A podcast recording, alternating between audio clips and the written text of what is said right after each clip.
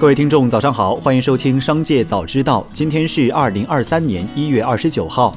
首先来关注今日要闻。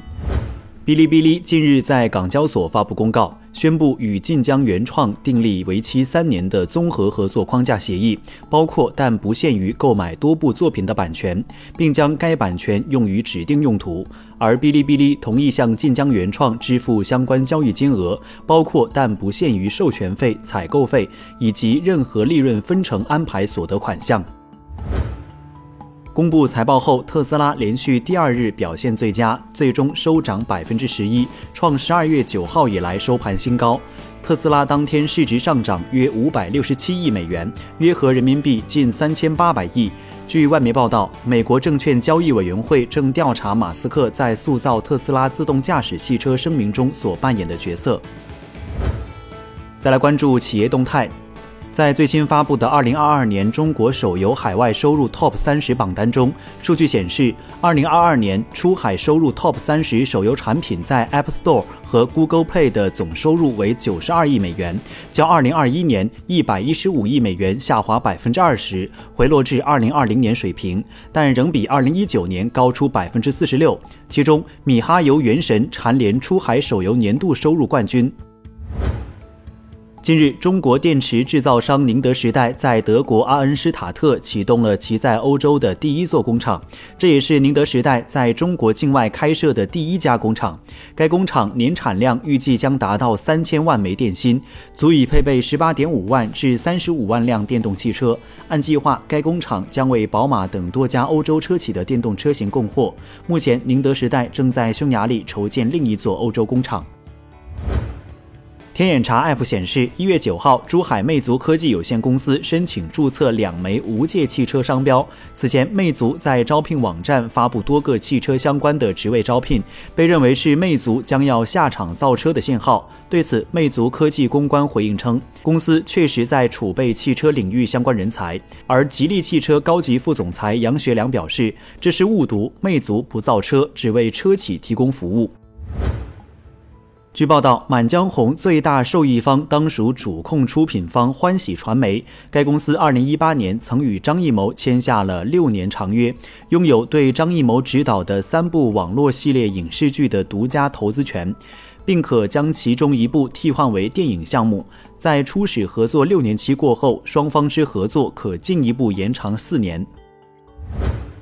据报道，谷歌旗下自动驾驶子公司 Waymo 在当地时间周一解雇了一部分员工。前员工在社交平台发帖称，Waymo 裁员的范围非常广泛，包括感知和运动控制工程师、车队和车辆技术人员等。此外，外媒报道称，Waymo 正在计划终止其卡车运输项目 Waymo Via。不过，目前 Waymo 方面否认了关闭 Waymo Via 的说法，称其仍致力于扩大其货运运输规模。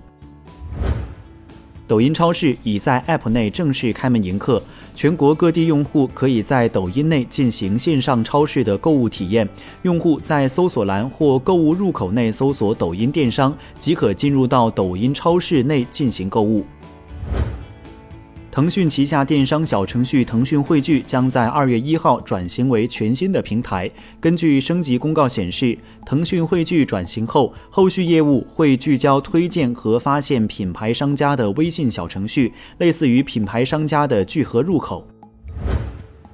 美国能源巨头雪佛龙公布了去年四季度的业绩报告，虽然当季利润不及市场预期，但全年来看，二零二二年总利润仍达到创纪录的三百六十五亿美元。雪佛龙宣布将实施七百五十亿美元股票回购，并将连续第三十六个季度提高股息。媒体分析指出，这一惊人的年度利润以及股票回购计划可能会激起美国白宫和国会新一轮的批评，甚至追责。再来关注产业新闻。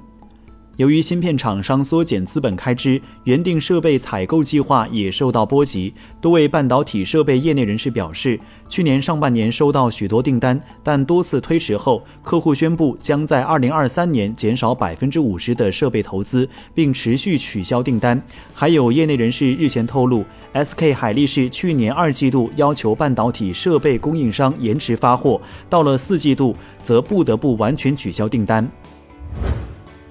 中信建投认为，中国宠物经济发展处于高景气度，随着宠物消费恩格尔系数不断下降，宠物消费升级趋势上升，未来宠物诊疗、宠物用品、宠物营养保健、宠物服务等消费占比有望持续上升。国内宠物行业仍处于高速发展的基本面未变，看好行业长期发展，持续推荐宠物食品标的中宠股份和佩蒂股份，宠物保健与医疗相关标的普瑞生物以及宠物用品标的依依股份等。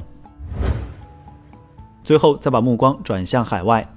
俄罗斯卫星通讯社消息，俄罗斯央行银行监管和分析司司长亚历山大·达尼洛夫表示，今年俄罗斯各银行的总利润或将超过一万卢布，除非有绝对不可预见的新冲击，否则结果将比2022年好得多。达尼洛夫同时强调，他还未准备好给出确切数字。去年年底，俄罗斯各银行获得的总利润为两千零三十亿卢布。以上就是本期《商界早知道》全部内容，感谢收听，下次再见。